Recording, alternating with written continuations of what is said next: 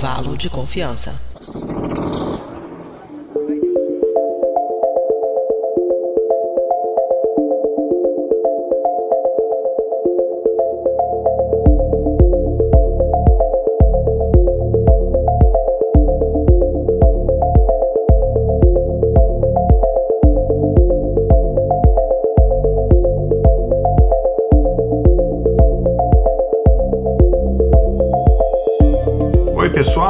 Vocês estão aí curtindo as férias? Bom, não sei se vocês estão de férias, a gente está de férias. Como é que vocês estão curtindo as nossas férias, né? Eu sou o Igor Alcântara e eu tô aqui para mais um episódio do nosso Resample. Para quem tá perdido e não sabe o que é o Resample, Resample são os nossos especiais de férias. Então a gente traz de volta aqui uma releitura. Na verdade, a gente traz de volta episódios que já foram lançados antes e aí eu faço essa introdução aqui onde eu faço uma releitura sobre o episódio. E hoje eu vou trazer aqui um campeão de audiência. Ou, não, um o campeão de audiência. O Resample de hoje é do nosso episódio 122. O câncer pode ser erradicado. Esse episódio, ele saiu no dia 14 de abril de 2022, então ele já tem mais de um ano aí. E esse episódio, ele é o nosso episódio mais escutado até hoje. Esse episódio, segundo o nosso BI, se você entrar lá em intervalodeconfiança.com.br barra BI, BI, né, BI, BI, Business Intelligence. Você entrar em intervalodeconfiança.com.br barra BI, você vai ver as nossas estatísticas e você vai ver lá que nos episódios com uma audiência ele está em primeiríssimo lugar, passou já de 73 mil ouvintes, uh, ou downloads, né? É bastante coisa. Então, esse episódio aqui, falando um pouquinho sobre ele, ele foi gravado então por mim, eu apresentei, e com a participação da saudosa Ale Galdino. A pauta foi escrita pela Tati, a Tatiana do Vale, né? Hoje nossa diretora de redação. E foi um episódio muito bacana que a gente fala sobre, faz o panorama geral sobre o câncer, né? Então a gente fala sobre o que é o câncer, como é que a gente define o que é câncer. Na verdade, câncer não é uma doença, né? São várias doenças que a gente coloca embaixo dessa classificação desse guarda-chuva chuva que a gente chama de câncer, mas porque todas elas têm uma causa semelhante. Elas, elas apresentam um fenômeno semelhante, apesar das causas e do órgão em que acontecem ser diferente, do prognóstico também. A gente fala um pouco da história do câncer, como é que ele foi primeiramente diagnosticado nos primeiros tratamentos, falamos dos tipos de câncer, vamos explicando isso. É, muito, é uma informação muito importante para a gente trazer, é, é, e tentando trazer com seriedade, mas também com bom humor, né? E daí a gente vai falar de como é que está andando os tratamentos para câncer e algumas pesquisas promissoras em relação ao câncer. Enfim, não estou aqui dando spoiler porque esse episódio que já saiu. A gente fala de algumas pesquisas bem interessantes que estão acontecendo e quais são os prognósticos para o final. A gente fala inclusive de inteligência artificial no tratamento de câncer e tal. Eu conto um trabalhos meus nessa área.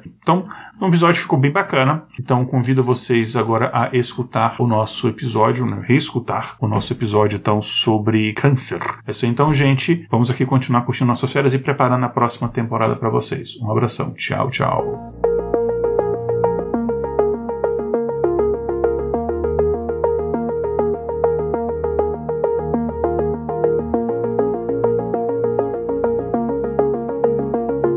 Isso então, ouvintes. Vamos fazer o que a Mariana pediu. É muito importante pra gente. Como vocês já sabem, eu sou o Igor Alcântara e não estou gravando aqui hoje sozinho. Estamos contando com a presença de, agora, sempre, né, a presença graciosa da nossa química Ale Galdino. Oi, Ale. Oi, gente. Bom dia, boa tarde, boa noite.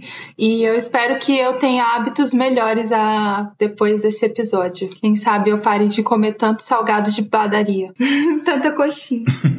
pois é, gente, como, como eu comentei no começo, a gente vai falar sobre câncer. E aí a gente vai abordar alguns aspectos relacionados mais à parte médica em si do câncer, mas também, como eu comentei, a gente vai falar da parte de, de estatística, de ciência de dados, o que, que isso tem a ver com câncer. E a gente sabe que o câncer, ele não é uma exclusividade da espécie humana, né? Ele afeta basicamente todo o reino multicelular. Ele não é uma doença nova, enfim, o câncer existe há milhões de anos e ele é uma doença que tem nos acompanhado desde todo o nosso processo evolutivo, desde quando somos hominídeos até mesmo antes, né? Uhum. A gente, inclusive, tem registros né, do antigo é, Egito que fala sobre o câncer câncer, né? É claro que a gente não, não tinha o conhecimento que a gente tem hoje, mas você já tinha essa descrição. Depois você começou a ter, no futuro, a gente vai falar um pouco da história do câncer depois, mas você começa a ter um, essa abordagem mais científica do, do, de toda a área da oncologia e a gente é uma área que a gente tem evoluído cada vez mais e a cada ano, eu posso dizer, a gente tem novas descobertas em relação ao câncer, a gente entende melhor os mecanismos da doença que já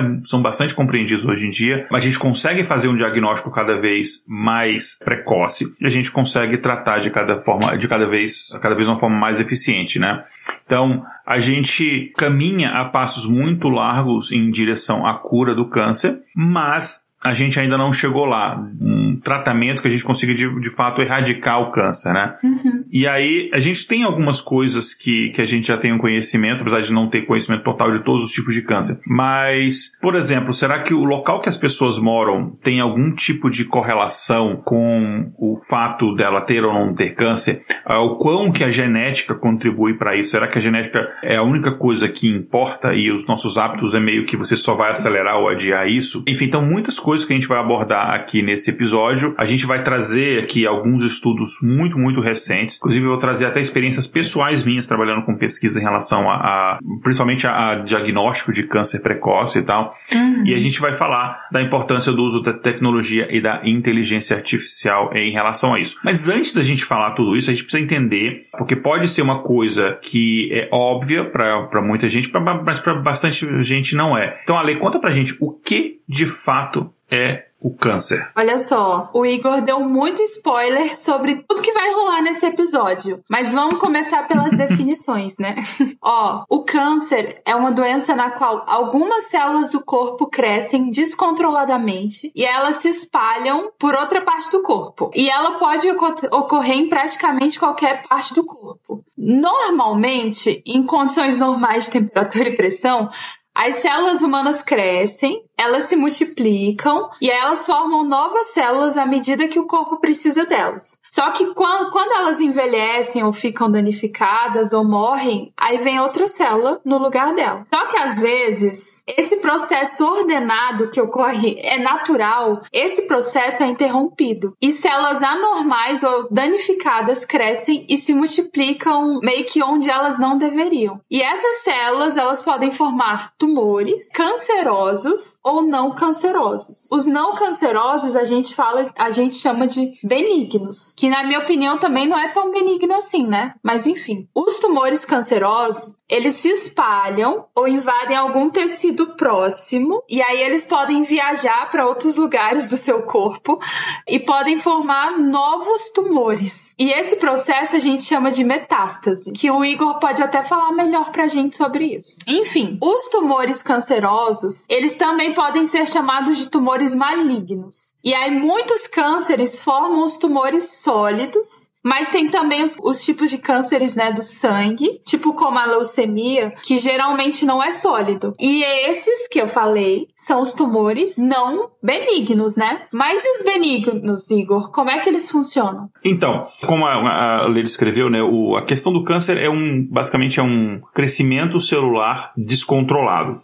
Então você tem que pensar Isso. o seguinte: tudo que acontece no organismo ele é regido, ele é coordenado por algum, alguma proteína. Seja um hormônio, enzimas, uhum. isso tudo são proteínas, ah, que basicamente são enormes cadeias de carbono. Basicamente a proteína, assim, se eu tivesse que descrever brevemente, é basicamente isso. Então, qualquer coisa no uhum. seu corpo, por exemplo, se você é, precisa executar determinada atividade e aí aquilo vai acelerar o ritmo do seu coração, o coração tem uma adrenalina, a adrenalina é um tipo de proteína, enfim. Tudo acontece, tem uma proteína que está coordenando isso. E a proteína, para ela ser fabricada, a fórmula, a receita dela, os quais são os ingredientes para fazer cada uma das proteínas, isso aí está codificado no nosso DNA. Então, se você tiver, por exemplo, um determinado defeitozinho num pedaço do seu DNA que faz determinada proteína, você ou vai produ produzir aquela proteína defeituosa, ou seja, ela não vai executar a função como ela deveria, ou você não vai produzir aquela proteína de forma nenhuma. Então, por exemplo, se você tem um, uhum. um defeito no seu DNA que você não consegue produzir fenilalanina, você não consegue produzir essa proteína e você vai ter uma doença chamada fenilcetonúria, que é para quem não consegue produzir fenilalanina. É um exemplo. No caso, quando você, digamos, você fez um corte na sua pele, ou mesmo você, sei lá, você é jovem, você está crescendo,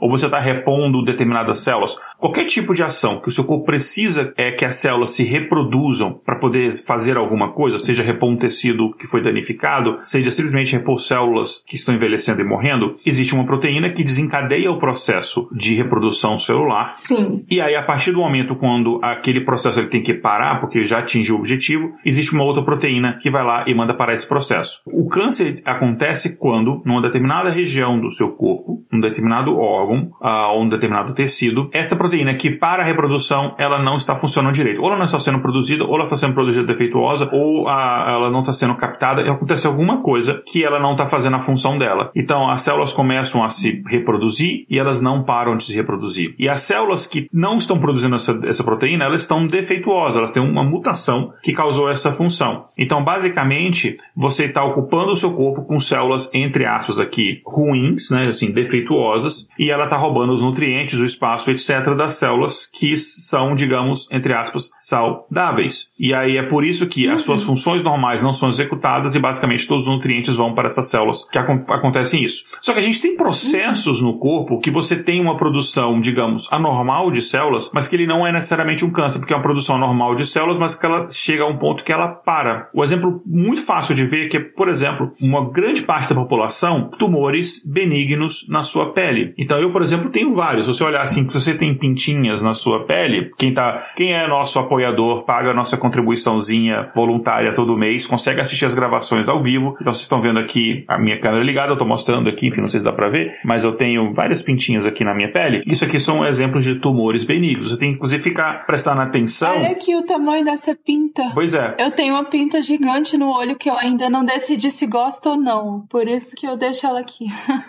Você no meio ia parecer que você era tinha aquele terceiro olho que os indianos têm, né? É, seria mais legal, eu acho. O que você tem que prestar atenção é que se ela não começa a mudar de tamanho. Se ela mudar de tamanho, mudar de lugar, se ela mudar de cor, ou se ela começar a falar, aí pode ser algum problema. Se ela começar a falar, eu aconselho que você vá ao médico urgentemente. Mas assim, depende um pouco do que ela vai falar também.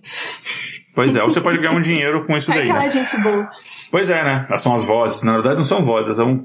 Agora, mas falando sério, então o tumor benigno, ele é basicamente isso. Por que, que a gente chama que ele é benigno? É que ele faz bem? Não, é porque o fato dele não fazer mal já é uma coisa boa, né? Então, ele é benigno porque ele tem algumas características. Primeiro, é, ele não se espalha para outras regiões do corpo. Que o câncer ele começa a ser mais problemático quando ele começa a se espalhar para outras regiões do corpo, que é a famosa metástase, né? É, ele não se espalha, Sim. inclusive, para os órgãos próximos. Se você é, remover esse tumor benigno, ele não volta a crescer, sendo que o tumor maligno, dependendo da forma que você removeu, ele pode voltar a aparecer, né? Se ficou algumas células é, ali que você não conseguiu é, remover, ele volta a crescer, né? Em alguns casos, os tumores benignos, eles podem ser grandes, podem causar desconforto, mas eles podem até chegar até é, a, a, ser uma, uma ameaça, né? Um, um risco de, de morte para o paciente, não por causa do câncer em si, mas por causa de outros fatores é, correlacionados. Ele pode estar, por exemplo, pressionando um órgão vital, alguma coisa assim. Mas geralmente eles não, ou sei lá, por exemplo, é um tumor benigno no cérebro, alguma coisa assim. Mas geralmente eles não causam Sim. nenhum mal, mas eles têm que ser monitorados de perto para ter certeza de que fato eles são tumores benignos e que você não vai ter depois um, um, tumor maligno crescendo daí, né? Mas um tumor que primeiramente é benigno, ele pode se tornar maligno com essas como essas pintinhas aqui, não, Igor? Porque eu, eu tenho uma tia que ela justamente isso aqui é de família. Então ela tinha essas pintinhas que viveram, conviveram com ela muito bem, mas de, em determinada idade viraram um problema. Sim, por isso que elas têm que ser sempre monitoradas. Tem, tem que prestar atenção, é sempre olha no espelho. Uhum. E se você notar, no caso, por exemplo, de manchas na pele, né, ou de uma pinta, alguma coisa assim, se você notar que ah, tá mudando ou de tamanho ou de cor, isso é importante também. É, tá vendo algum processo é, uhum. celular ali que ele chega a ser visível aos olhos, então é alguma coisa que você tem de fato procurar a ajuda médica é, imediatamente. Então, inclusive, uh, se você tem pintas até um pouco maiores de tamanho assim, tira uma foto, guarda, porque depois você pode comparar, porque às vezes vai mudando ao dia, dia a dia e você nem percebe, né, que tem alguma mudança. Então, mas são coisas que você uhum. tem que, que, cuidar. No caso de câncer de pele especificamente, que é um dos cânceres que mais mata, porque normalmente a gente, na verdade, ele é um dos cânceres mais fáceis de você curar se você tem a prevenção, se você tem a detecção precoce dele, mas depois de um determinado tempo, ele é um dos mais difíceis de você curar, porque ele é um dos cânceres, talvez uh, um pouco atrás de pulmão e mama, mais fácil de você causar metástase. Então, a gente tem que muito cuidado. Então, se você tem, por exemplo, a pele muito branca, protetor solar é, assim, todo dia é fundamental.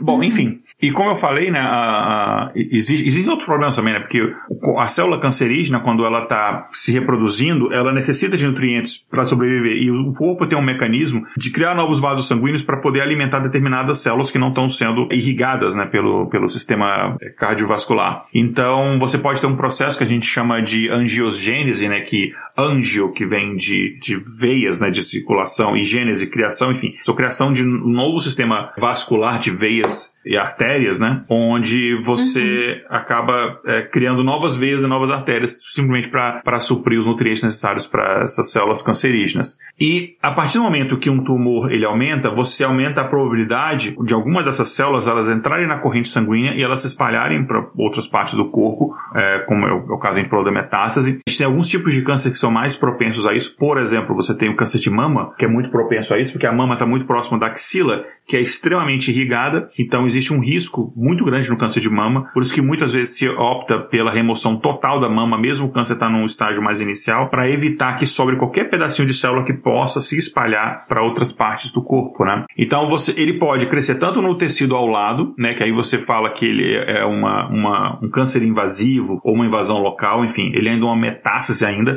mas aí ele pode espalhar para um outro órgão mais distante aí a gente está começando a falar em metástase. E aí o câncer, quando ele chega nessa fase de metástase, ele é muito difícil de, de, de ser tratado, né? Uh, eu tenho um exemplo pessoal na minha família, não só um, mas um exemplo específico, por exemplo, do meu pai, que estava com câncer ainda não em metástase, mas ele já estava com esse processo é, invasivo do câncer, estava próximo a um processo de metástase, ele praticamente ele foi, foi praticamente desenganado pelos médicos, e aí o tratamento que eles fizeram de químio e de rádio nele foi tão bruto, foi tão absurdo, era basicamente a comparação que se faz é, você tem uma mosca num quarto e você quer matar essa mosca, você joga uma granada. Você vai matar a mosca, mas você vai matar tudo que tá em volta naquele quarto também. Então foi basicamente o que Sim. aconteceu. Ele não morreu de câncer, deram a ele poucos meses de vida, isso tem, não sei, 15 anos, mais de 15 anos. Ele não morreu de câncer mas ele não anda, ele mal fala, ele perdeu a memória, ele vive em cama, ele não consegue, ele não sente sabor de nada mais, ele não sente cheiro de nada mais. Ele basicamente, e assim, ele, isso desde 50, talvez menos de 50 anos de idade, ele ficou assim, por causa do tratamento que foi tão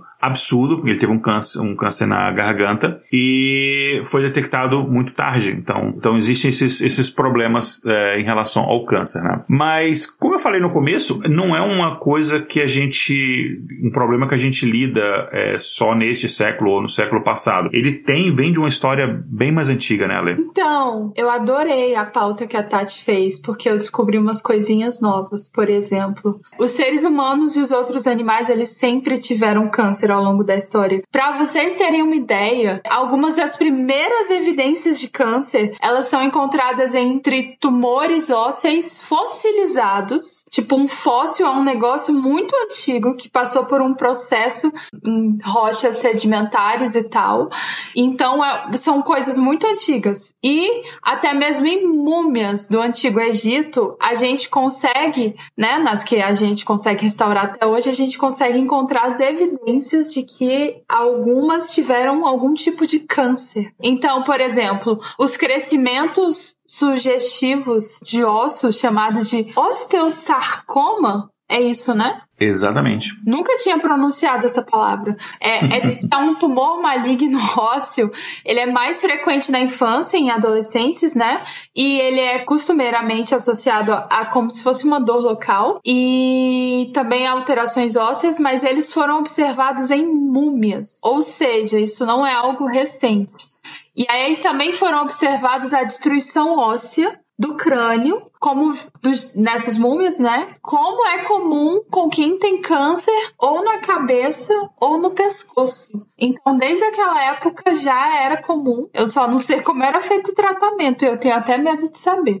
Mas já já existia algum tipo de câncer e a gente consegue ver hoje através desses resquícios. Enfim, a descrição mais antiga de câncer, embora a palavra câncer obviamente não tenha sido usada, foi descoberto né, no Egito Antigo há 3 mil anos atrás. Foi um papiro. É, papiro, se eu não me engano, é uma espécie de papel que eles usavam, que eles faziam a partir de uma árvore daquela época. Então eles tinham uma cópia da parte de um antigo livro-texto que falava sobre cirurgias e traumas. Para quem acha que o pessoal antigamente, né? Enfim. E aí eles nesse livro-texto eles escrevem oito casos de tumores ou úlceras é, de mama que for, e ou mamas, né, que foram removidas por cauterização. Igor, como é que você remove uma mama por cauterização? Ah, isso é um, é um processo complexo, é, que ele envolve não só a cirurgia, mas depois a cauterização da, dos vasos e tal. Meu Deus, mas ó,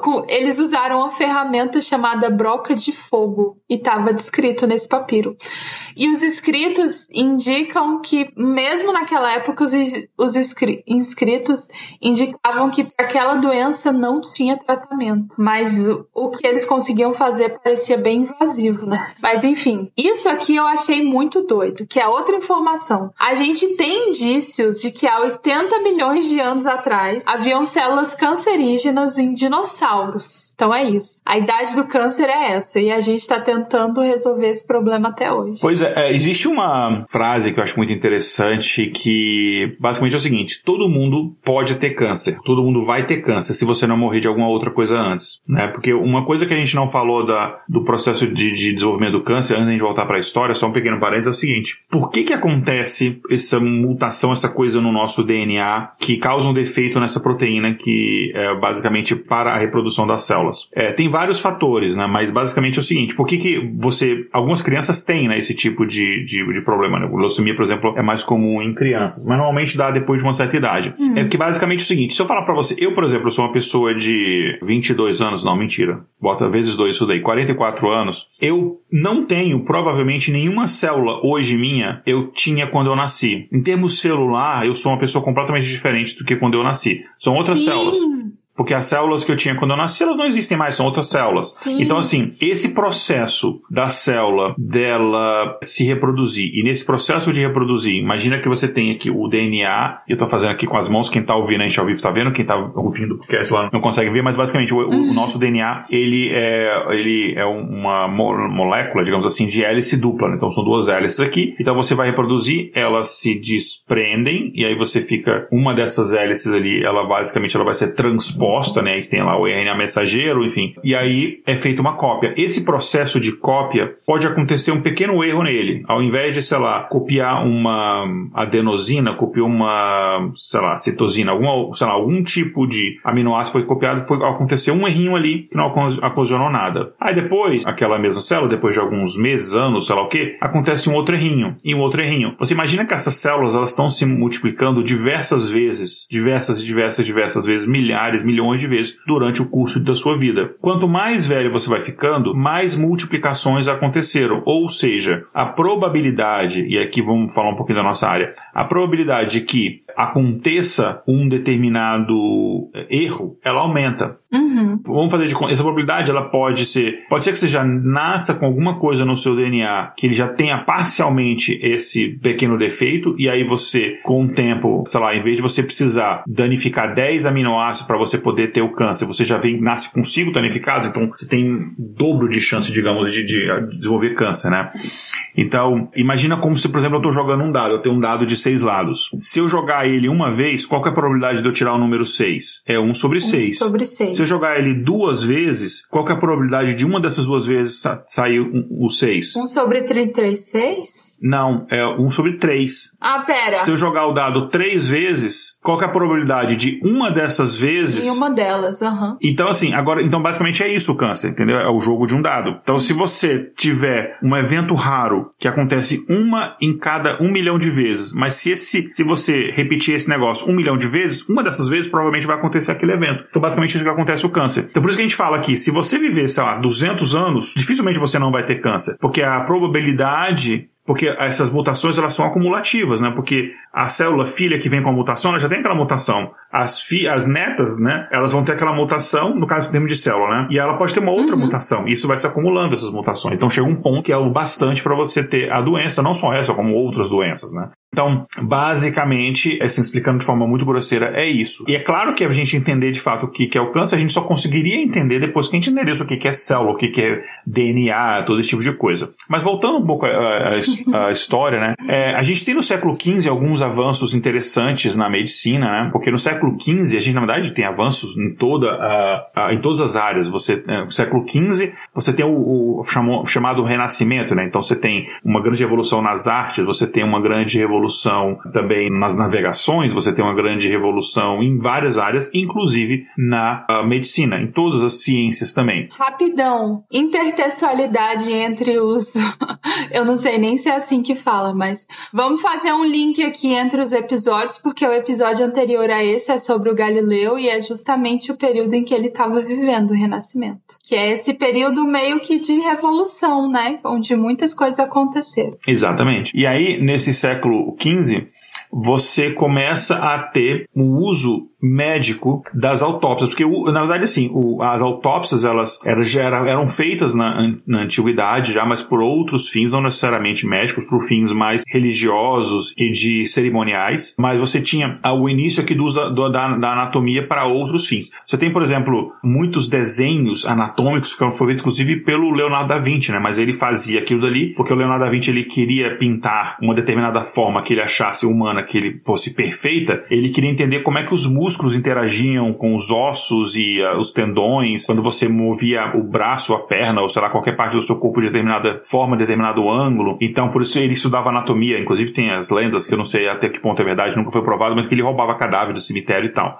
E tinham uhum. pessoas que faziam autópsias para fins médicos, por exemplo, como por exemplo o médico britânico William Harvey, que, enfim, nasceu em 1628. Ele foi um dos dos primeiros anatomistas médicos de fato. A gente também considera o Da Vinci, mas enfim, a, a, o objetivo dele não era médico. Mas ele estudou várias partes da anatomia do corpo humano, principalmente a questão do sistema circulatório, né? É, que até então era um pouco que um mistério. A gente sabia que havia veias, a gente sabia que tinha o sangue, a gente, obviamente a gente sabia todas essas coisas, mas de fato é, o processo que você tem as veias que saem do coração e qual que é o, a morfologia delas e as bifurcações, etc começou a ser entendido mais a partir do século XV, né? Aí você já avançando um século aí, em 1761, é, Giovanni Morgani de Pádua, ele foi o primeiro a fazer uma coisa que se tornou hoje em dia, que é bastante rotina, que é uma autópsia para você relacionar a doença de um, de um determinado paciente com causas da morte. Então é basicamente é, você tem ali o nascimento da medicina legal, né? E a medicina legal não é medicina que é gente boa. A medicina legal, enfim, é,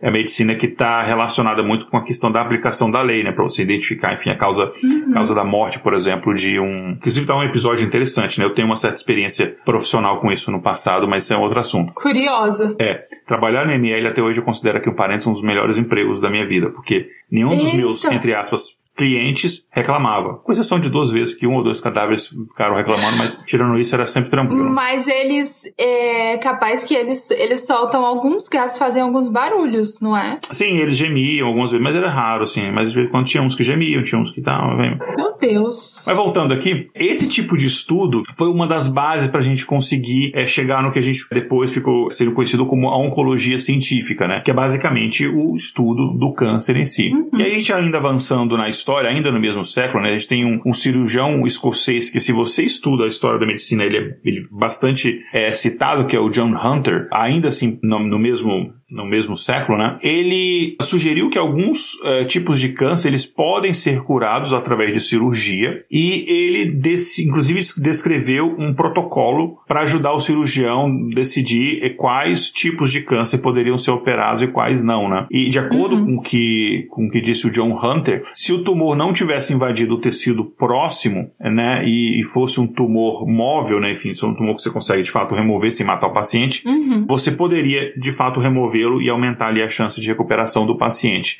E aí você vai já um século depois, a gente está falando aqui já do século XVI, a gente avança ali no século XVII, com o desenvolvimento da anestesia, você começou então a ter é, casos de cirurgias para você conseguir remover determinados tipos de câncer, como por exemplo a mastectomia, né? Enfim, já está falando, é, já, enfim, ainda né, no século XVII, você, 17 e XVIII, você começa a ter isso. Porque essa cirurgia nessa época era sem anestesia, foi igual quando eu fui tirar um, um piercing que ficou preso na, na, na minha língua e os Meu tecidos Deus. cresceram em volta, eu tive que fazer sem anestesia. Meu Deus! Essa é uma história bizarra. Mas enfim, então, na- antes era sem anestesia, então você imagina, né? No século XIX, que a gente conhece muito na nossa área de atuação, especificamente como basicamente o nascimento da estatística moderna, o século XIX também foi extremamente importante para a ciência no geral. E foi ali que você viu de fato o nascimento do que a gente conhece como oncologia científica, né? Porque aí você já tinha um conhecimento, é, ainda não do DNA, mas você tinha um conhecimento hum, é, melhor do que eram as células. Você tinha um conhecimento melhor do que eram as células, então houve ali o, o, o, o desenvolvimento né, do microscópio moderno, e aí você começou a estudar tecidos doentes e começar a entender melhor como é que funcionavam esses mecanismos. Aí, por exemplo, o Rudolf Virchow, né, que era ah, um patologista é, importante, inclusive é conhecido é, por algumas pessoas como o inventor, o fundador da patologia celular, ele forneceu a base científica para a gente estudar patologia é, do, do câncer, né? Assim, basicamente é o estudo do- dos processos celulares é, relacionados ao câncer. Né? Qual a diferença de uma célula, por exemplo, cancerígena para uma célula saudável, né? Assim como o Giovanni Morgani, que eu citei antes, né? Enfim, dois séculos, um século antes, ele tinha que tinha eh, relacionado os achados de autópsia, basicamente a olho nu, né, com descrições da doença do câncer. É, o Virchow, já que agora a gente tem o microscópio, ele relacionou então esses, o- a questão dos tecidos cancerígenos, né, enfim, os tecidos vistos do ponto de vista do microscópico com a descrição da doença, né. E aí isso permitiu com que a gente entendesse melhor a doença, né, e também permitiu que a gente entendesse melhor como fazer, como desenvolver cirurgias, né, para poder tentar remover tumores, né. Então, você, por exemplo, tinha um paciente com tumor, você conseguia retirar esse tecido, observar no microscópio, então você conseguia pegar não necessariamente um tecido é, de um paciente que já veio a óbito depois de algumas horas, mas um tecido que você acabou de remover, então a célula ainda bastante eh, recente, digamos assim. Inclusive, daí você começa a desenvolver também o, o conceito de biópsia, né? Que é você tirar um um pedaço do tecido, examinar no microscópio, verificar se esse tecido ele bate com a descrição do que é um tecido cancerígeno, a gente conseguir decidir se há necessidade de operação ou não, e aí se fazer a cirurgia. Que, obviamente a gente tem esse mecanismo hoje em dia, a gente tem esse procedimento hoje em dia, só que ele é bem mais moderno e feito de forma é, bem mais precisa do que era feito no século XIX. Mas, Igor, tipo, em relação aos tipos de câncer, eu fiquei pensando assim, quantos e em qual quantidade, né? Quantos tipos de cânceres existem? De câncer existe. E mais outra coisa semântica aqui, ortográfica, enfim. Eu falo tipos de câncer ou tipos de cânceres? Ah, tipos de câncer, começando com a, com a segunda pergunta. E quando a gente fala câncer, né, a gente está falando de, na verdade, um- uma doença que ela tem. São várias doenças diferentes que elas têm uma coisa em comum, que é essa característica em comum é, que, a gente, que a gente descreveu. Mas são diferentes tipos de doença. Então, assim, é, um tipo de, sei lá, um câncer, por exemplo, cerebral, ele é muito diferente de um câncer sanguíneo, né? A, é a chamada leucemia. Então, são muitos tipos diferentes. No caso, de acordo se a gente pegar ah, o Código Internacional de Doenças, existem mais de 100 tipos diferentes de câncer. Isso. E aí a gente tem alguns tipos comuns, por exemplo, câncer na bexiga, na mama, no cólon e no reto, é, nos rins, leucemia, que é um tipo de câncer, câncer de fígado, câncer de pulmão, melanoma é o câncer de pele, né? Câncer no pâncreas, câncer de próstata, câncer de tireoide, enfim. E também tem um tipo que é o câncer no olho. Pois é, você pode perguntar, cara, câncer no olho tem como? Olha, qualquer Aham. órgão do corpo, ele é passível de ter câncer. Até osso. Enfim, tem todos os, todos os órgãos do corpo humano, é, eles são passíveis de ter câncer. Eu acho que, na verdade, sim, eu acho que cabelo eu nunca ouvi falar, mas tirando isso, Mas, mas é só uma proteína que sai, assim, como seria um. Porque isso aqui já se. Fico pensando como seria um câncer no cabelo. exatamente, não tem necessariamente células aí pra gente É. Ah, quer dizer, acho que tem células, mas é, não, não passível de você ter um câncer, né? Mas, enfim, e no olho também, né? Então é o que a gente chama de retinoblastoma, né? Uhum. Que ele é basicamente um tumor maligno que ele se origina nas células, ó, retinoblastoma, retina, se origina onde? Na retina, ou seja, na parte posterior, na parte de trás do olho, né? Que a retina fica no, no fundo do olho ali, né? Uhum. que pode atingir tanto um olho quanto os dois olhos, né? E esse tipo de tumor é um dos tipos de tumores que pode acontecer em quer dizer, qualquer câncer pode acontecer em criança, mas alguns são absurdamente raros, como câncer de pele em criança é extremamente extremamente raro, uhum. mas esse caso ele é mais comum em crianças do que em adultos, né? Então ele pode ocorrer em crianças pequenas, né? Sendo que a maior parte, quando eu digo a maior parte, é a maior parte mesmo, 95% você tem um diagnóstico antes dos 5 anos de idade. E é o tipo mais comum de câncer ocular em crianças, é esse, né? Enfim, não é o único tipo de câncer no olho, mas é o mais comum, sendo responsável por cerca de 2% dos tipos de câncer, dos cânceres, né? Dos casos de câncer em crianças. É, só que mesmo assim, ele é raro, né? Só vocês terem uma uhum. ideia, aqui nos Estados Unidos, cerca de entre 200 e 300 crianças são diagnosticadas com retinoblastoma por ano. Pode parecer, é um número assim, a gente não quer que nenhuma criança tenha isso,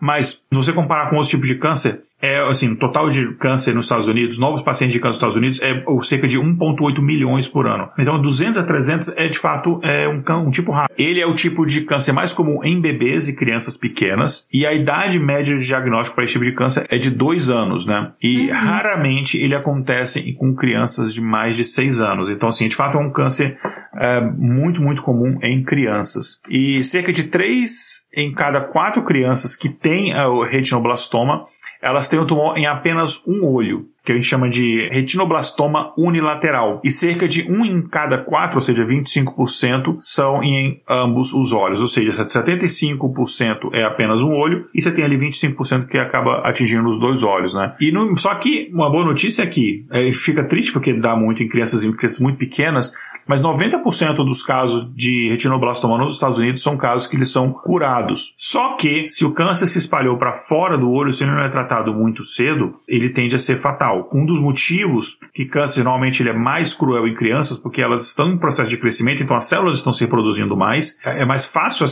o, câncer chegar numa metástase, né? Mas o lado uhum. positivo é que crianças normalmente vão mais ao médico do que adultos, que você tem uhum. acompanhamento do pediatra, né? Então, isso torna também o diagnóstico pré precoce mais provável. Então, por isso que no final, 90% das crianças com retinoblastoma aqui nos Estados Unidos são, são curadas, né? Inclusive, tem um caso que eu não sabia, porque tipo, basicamente eu não acompanho TV no Brasil, eu não acompanho TV em nada. Eu sou a TV, TV de fato aqui, eu só assisto para esportes. E aí é qualquer esporte. Uhum. Mas, lendo a pauta, eu descobri que o apresentador, o Thiago Leifert e a Diana Garbin, eles vieram. Diana Garbin, não sei quem é, mas enfim, imagino que seja a esposa dele. Eles vieram a público, acho que recentemente, né, alertar sobre essa doença que acometeu a filha deles, né, de um ano, a Lua. E eles identificaram essa doença com o flash da câmera, né? E aqui tem uma aspas aqui, que é se você reparar, quando você tirar uma foto com flash, volta um reflexo branco. E aí, se isso acontecer, vai procurar um oftalmologista, porque pode ser um caso de retinoblastoma, né? Então, se você mora no Brasil, agradeça ao SUS, porque todo bebê, ele faz o, o famoso teste do olhinho após o nascimento, e ele repete esse teste até os 5 anos, enfim, repete algumas vezes até os 5 anos de idade, né? Que são basicamente as faixas etárias atingidas, mais atingidas por essa doença, né? Então é, um, é gratuito, é disponibilizado pelo SUS. Então, quando a criança é levada para os exames periódicos com um pediatra, você faz isso. Mesmo se não for pelo SUS, ou se for por um tratamento particular, também tem isso, né? E aí você tem vários tipos de tratamento, enfim, inclui a quimioterapia, a radioterapia, inclui até transplante, transplante de medula óssea, inclusive, que pode ajudar nisso daí. A cria, crioterapia, se o tumor for pequeno, enfim, tem vários tipos de tratamento. Então, de fato, é um, um câncer muito tratável, como a grande maioria dos cânceres, desde que você descubra de forma prematura. E sobre as causas dos diversos tipos de câncer, Igor, eu tô um pouquinho preocupada com essa lista, né? E a Tati colocou aqui as causas, né? Do que podem provocar câncer e a gente tem fatores externos e fatores internos. Entre fatores externos, a gente tem exposição à radiação. Por exemplo, sei lá, é, quem trabalha com radiologia, se eu não me engano, trabalha seis meses e fica de folga seis meses, porque você não pode ficar muito exposto à radiação. E quando você vai tirar um raio-x, ele fala assim: tá tudo bem, isso é totalmente seguro. E aí ele vai para trás de uma parede de chumbo. É. que é basicamente basicamente isso não. Engraçado que você falar que a, a Mariana ela está fazendo faculdade aqui de radioterapia. Hum, Interessante. Pois é, não, mas até onde eu sei, as coisas são feitas de modo que seja seguro a exposição que ela tem, mas muita exposição à radiação, né, inclusive a solar, pode causar problema. E o raio-x também. Exposição a produtos químicos. Então, a gente tem lugares, por exemplo, em que o uso de agrotóxicos é grande e existe uma correlação entre o aumento de agrotóxicos e o aumento de câncer, por exemplo, de alguns tipos de câncer. A gente tem algum vírus, assim, um muito comum que é o consumo de cigarro, consumo de álcool, e aí vem as controvérsias, assim, porque é todo tipo de álcool, ou vinho é bom, ou vinho não é bom, ou uma taça é boa. O que eu posso dizer sobre álcool agora é que eu não sei, porque eu vi, eu vi com é, pesquisas controversas recentemente. A gente pode falar até um pouquinho desse negócio do álcool daqui a pouco. Eu posso, do vinho eu posso falar até um pouquinho disso daí, mas continua. É, eu recente sobre todos os tipos de álcool, inclusive vinho, são ruins. Mas eu sempre ouvi falar que o vinho era bom em uma quantidade pequena, enfim. Mas dieta inadequada, é, que é o que, o que eu tô com problemas agora, né? Falta de exercício físico, exposição ocupacional. O que seria a exposição ocupacional? Uh, algumas profissões você está exposto a determinado tipo de condições de risco. Por exemplo, você trabalha muito tempo no sol, é um exemplo disso. Ah, sim, sim. É basicamente, basicamente isso. Ou você está exposto a determinado tipo de, de produto químico, que já, a gente já falou, enfim. Então seria isso. E aí você, caro ouvinte, olha essa lista e pensa: agora eu sei o que é exposição ocupacional, eu não vou fazer isso também, eu não vou. Eu vou comer alface, você não sabe o que, que tem no alface. Eu vou comer só maçã, eu vou ter uma dieta adequada, eu vou fazer exercícios físicos. E aí você descobre que, fora os fatores externos, que dependem de você, também tem os fatores internos, que podem nem sempre necessariamente depender de você. Que é tipo quando você tem um sistema imunológico comprometido, quando existe uma predisposição genética ou mesmo por questões hormonais. Pode ocorrer é, né, o câncer em si. Mas diante de tudo isso, como é que a gente consegue prevenir o câncer, Igor? Pois é, existem. É, interessante que existem, inclusive, alguns testes que qualquer um pode fazer para alguns tipos de câncer. Eu trabalhei desenvolvendo ferramentas para as pessoas fazerem esse tipo de teste, uh, inclusive através até de, de bots que você respondia algumas perguntas, ele falava oh, a probabilidade de você desenvolver determinado tipo de câncer é tal. E uma, da, uma das coisas que de fato a gente não consegue evitar é a questão da predisposição genética. Então, se você tem casos de câncer na família, não quer dizer que você vai ter câncer, mas quer dizer que você tem que olhar com mais atenção e você tem que tomar mais cuidado, você tem que ir com mais frequência ao, ao médico, por exemplo. Então, por exemplo, homens, para você. Para de besteira, você não vai mudar sua orientação sexual se você for fazer o exame de próstata. O meu, por exemplo, provavelmente partir do ano que vem eu vou ter que fazer e vou fazer de boa, entendeu? Inclusive, espero que o proctologista me ligue no outro dia, enfim, é, mande flores, alguma coisa assim, mas vou fazer de boa, não tem problema nenhum. Se ele não ligar, você é um homem independente. Você fez porque é, você. É, eu consigo superar isso, não tem problema nenhum. E ele tocando Barry White na hora da consulta ou não, mas agora falando sério, gente, por causa de besteira, machismo, homofobia, o pessoal às vezes morre por causa de besteira. Uh, inclusive Sim. por causa de besteira que o, o homens, por favor, quando tomar banho, tomem banho direito, lavem as partes, pelo amor de Deus. Sim. Tem gente que tem câncer de pênis porque não lava o pinto, pelo amor de Deus, que coisa nojenta. Então, assim, pelo amor de Deus, e lave entre os dedos, enfim, boa higiene é, é, é fundamental. Então, isso é uma das coisas. Boa higiene, incluindo boa higiene é, bucal, escove direito os dentes, use fio dental, esse tipo de coisa uh, reduz bastante, por exemplo, a sua probabilidade de ter câncer de boca. Em relação ao vinho, tem estudos que falam que uh, pessoas que tomam uma taça de vinho por dia ou tantas taças de vinho por semana, eles têm uma incidência de câncer menor. Eu disputo muito esse resultado, porque na verdade, quando eles não fazem o que a gente chama de clinical trial, o que inclusive eu, a gente tem um episódio do Variância que saiu esse ano, como é que funciona a pesquisa médica, que eu explico isso bem direitinho. Mas basicamente é o seguinte, quando você tem uma dieta baseada, onde, sei lá, uma dieta que você toma, nem sei se a gente pode chamar de dieta, mas enfim, aquela questão de você tomar uma taça de vinho por dia, você tem um menor incidência de câncer, necessariamente não é por causa do vinho, porque quando eles fazem isso, eles estão analisando populações, populações mediterrâneas, a chamada dieta do Mediterrâneo. Hum hum. Ela tem menos incidência de câncer. Por quê? Existem fatores genéticos que essa população ela tem de fato menos câncer, independente de qualquer coisa. Você pega populações, por exemplo, italianos, mesmo que moram nos Estados Unidos, não, enfim, é o, estão em outro local, nasceram aqui, eles têm incidência, menos incidência de câncer, por exemplo.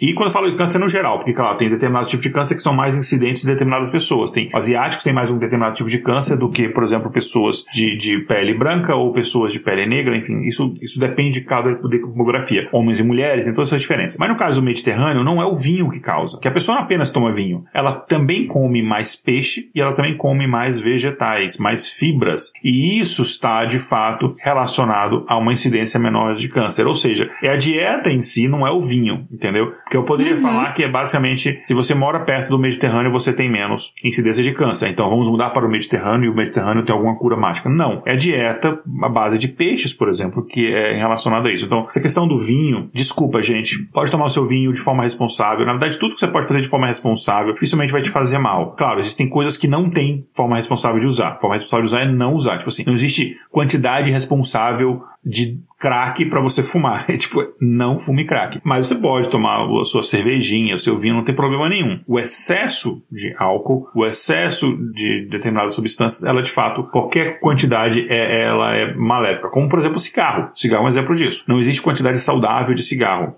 Ah, sim. E o cigarro ele está relacionado de fato. Eu achei que você ia falar para as pessoas usarem o cigarro com moderação.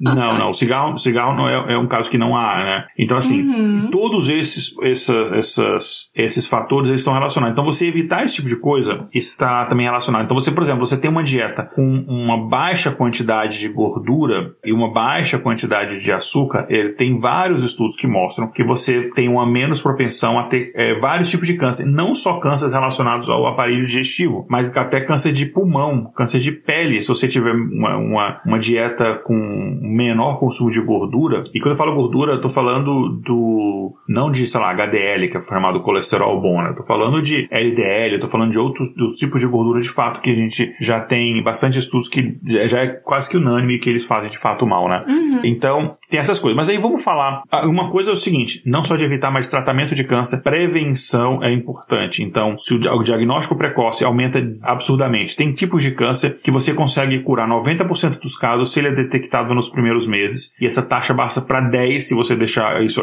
para um ano depois. Então, uhum. sempre, pelo menos uma vez no ano, se você tem, por exemplo, mulheres, tem casos de, de, de câncer na família e você tem já acima de 40 anos, é bom você ir, começa todo ano no médico, depois é bom você ir de 6 em 6 meses, dependendo do caso e tal, né? Mas, por exemplo, câncer de mama, eh, você tem sempre aquele acompanhamento médico e fazer mamografias, principalmente depois de uma determinada idade, ou se você tem histórico familiar, isso ajuda bastante. É câncer cervical, né? O, o famoso teste do Papa Nicolau, ele, ele ajuda a encontrar esse tipo de coisa. É, a, a Lê citou que vírus pode ser uma das causas, né? No caso, por exemplo, o papiloma vírus humano, né, que causa HPV, ele está uhum. relacionado a uma das causas, né, um dos agravantes para você ter câncer cervical. O câncer coloretal, né, o câncer de cólon, você tem exames que você faz, por exemplo, você apalpar o abdômen, né, não você, no caso, o, o profissional de saúde, né, competente, para verificar se tem alguma massa um pouco mais dura ou se tem aumento do tamanho dos órgãos, esse tipo de coisa. É, tem o famoso toque retal, que o pessoal tem tanto preconceito, mas é importante. Assim como, por exemplo, o câncer de próstata, né, que você pode fazer o teste do, do PSA, né, que é aquele antígeno prostático, mas ele não é tão preciso quanto, de fato, o, o toque retal. E, gente, não precisa, tipo, ter nenhum tipo de preconceito quanto a isso. Então, câncer de pele, por exemplo, é você usar protetor solar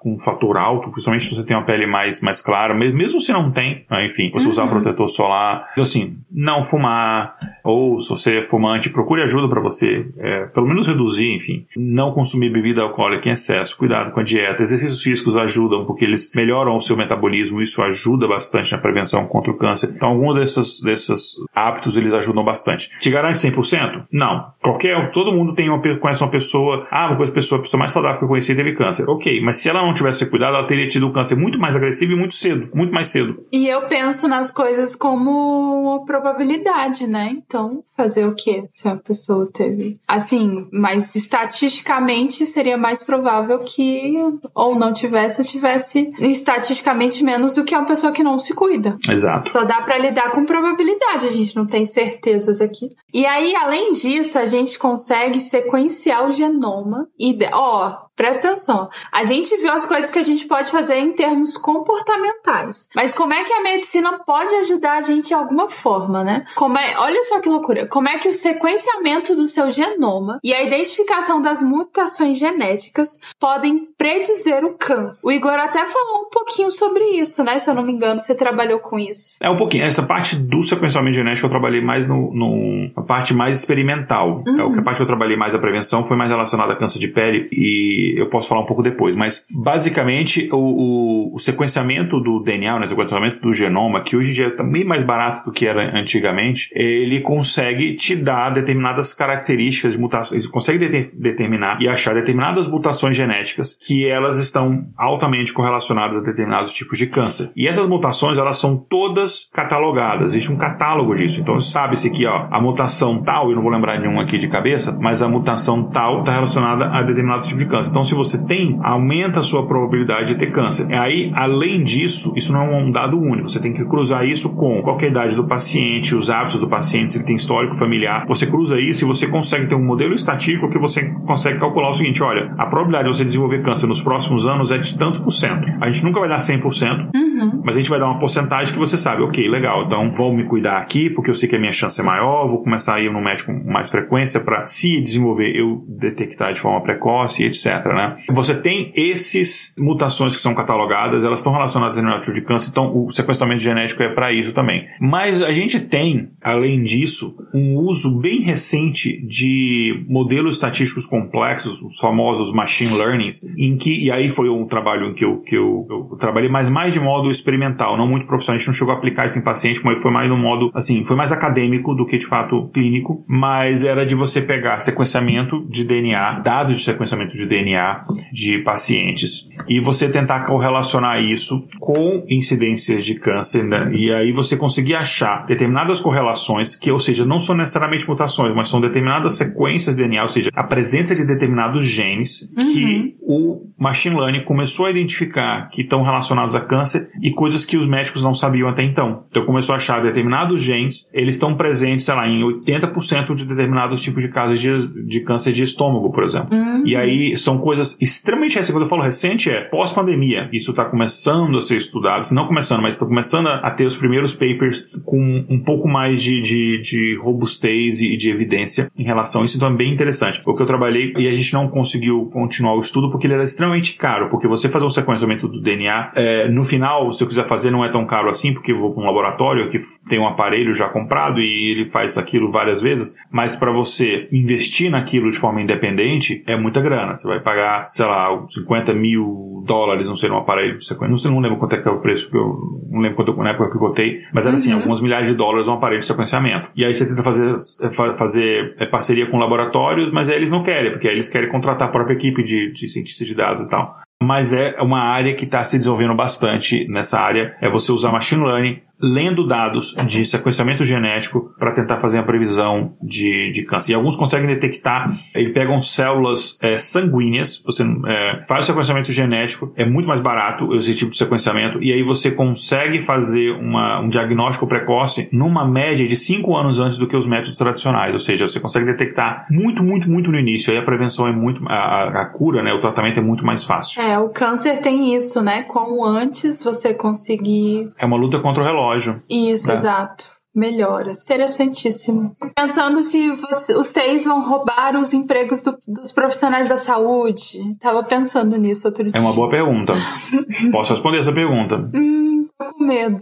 Mas sim, fala. Não, não vão roubar. A inteligência artificial ela não é, não está entrando aqui para substituir o trabalho do médico. Uhum. A ideia é você trabalhar junto com o médico. Assim como quando a máquina de raio-x foi inventada, ela não substituiu o trabalho do ortopedista. Ela ajudou o ortopedista. Uhum. Era uma ferramenta a mais para o ortopedista usar no diagnóstico. É a uhum. mesma coisa aqui. O diagnóstico no final ele é do médico e eu acho que tem que continuar sendo do médico. É assim que tem que continuar sendo. Só que ele tem uma ferramenta a mais para ele tomar decisão dele. Assim como quando a gente começou a fazer biópsia, assim como a gente começou a fazer vários outros tipos de, de, de testes, uh, isso ajudou o médico. Então a ideia não é substituir, não só o médico, mas todos os profissionais de saúde, né? Então a ideia é uma área que, a medicina é uma área que é, a inteligência artificial ela vem de fato para colaborar. Eu não vejo ela tomando empregos, pelo menos não nos próximos, nas próximas décadas, né? Fico feliz pelos meus alunos que vão pro lado da saúde, porque aí pois eles é. vão ter emprego. Na empresa do trabalho a gente é um exemplo, né? A gente trabalha na área de saúde, assim, o meu departamento especificamente, e a gente não roubou emprego de ninguém.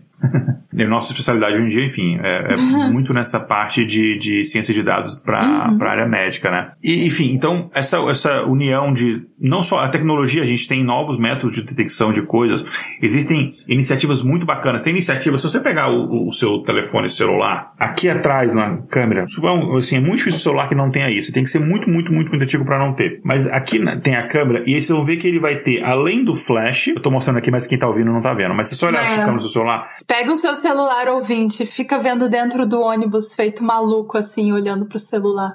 E ninguém vai entender. Ele tem, a, ele tem a câmera, ou as câmeras, se ele tem mais de uma. Ele tem o flash, e além disso, ele tem um buraquinho pequenininho, assim, viu? Vou mostrar aqui na câmera para quem tá acompanhando. Tem um buraquinho bem pequenininho, assim, que não é o flash, não é a câmera. Então, uhum. esse é um buraquinho aqui, isso aqui é um infravermelho. Por que isso aqui serve? Para várias coisas. A principal é para detectar a luminosidade do ambiente para poder ajustar a câmera para ela poder tirar foto em diferentes condições de luz. Uhum. Basicamente é isso, para ele serve. Só que existem pesquisas que o pessoal está fazendo que ele está usando esse infravermelho e aí ele pede para a pessoa botar o dedo em cima desse infravermelho e ele usa isso daqui para poder fazer medições de batimento cardíaco, de oxigenação e etc. E isso estão começando a pensar pensar que pode se usar para diagnóstico precoce de câncer também, para detectar determinados tipos de anomalia. Isso pode ser utilizado. Agora eu posso falar de um, um, um, projeto que eu trabalhei. A gente não chegou a colocar ele no final em produção, porque quando a gente ia fazer isso, veio o quê? A pandemia. Uhum. E a gente teve que pausar esse negócio aí todo. Era, era basicamente era um freelance que eu estava fazendo para uma empresa de saúde no, no Brasil, uma empresa, uma, uma startup de telemedicina e tal, e chama uh, Help Saúde, enfim, trabalho dos caras muito bacana. Não, eu não tenho, não, não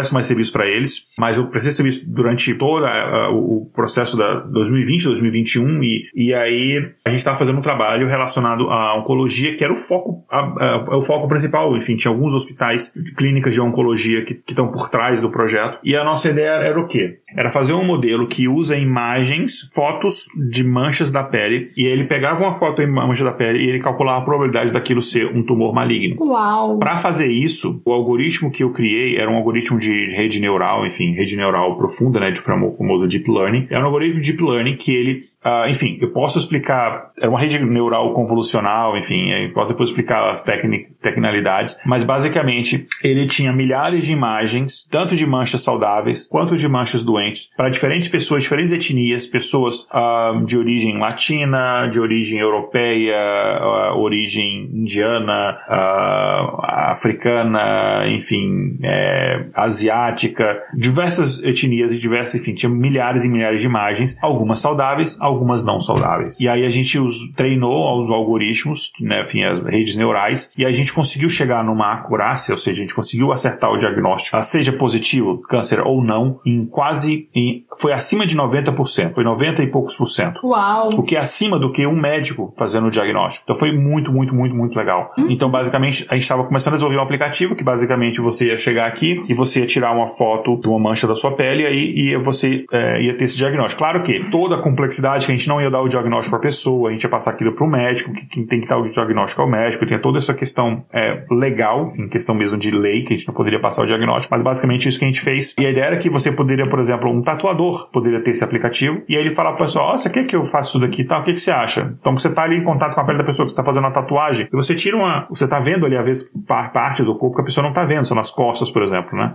E aí uhum. a pessoa vai lá e ela, a gente seria treinada para isso, só que no final foi um processo, um processo pausado. Depois, depois assim, o algoritmo está todo feito, o pessoal acha que vai continuar depois por conta própria, mas é, e assim, outras coisas fizeram. Não relacionado a isso, por exemplo, mas eu desenvolvi um algoritmo na época do Covid que pegava foto de pulmão e você conseguia diagnosticar, era Covid, era pneumonia viral, pneumonia bacteriana ou não era nada, enfim. Uau. Então, você consegue usar esse tipo de coisa para fazer esse tipo de diagnóstico. Então, e aí tem muitos, assim, é um assunto que eu estudei horrores assim, a quantidade de papers e de coisas que eu estudei, experimentei, etc., relacionado ao uso de inteligência artificial em diagnóstico preventivo de câncer, assim, é, assim, é bastante coisa, e muita, muita coisa. Daria vários episódios falando só desse assunto específico. Mas, vamos, outra coisa da nossa área também é estatística, né? Vamos falar um pouquinho de estatísticas do câncer, Ale? Sim, agora indo um pouco para o lado das estatísticas, né? Então, de acordo com a Agência Internacional de Pesquisa sobre Câncer, que é tipo um órgão vinculado à Organização Mundial da Saúde, o número estimado, aí agora eu tô com um pouco de medo,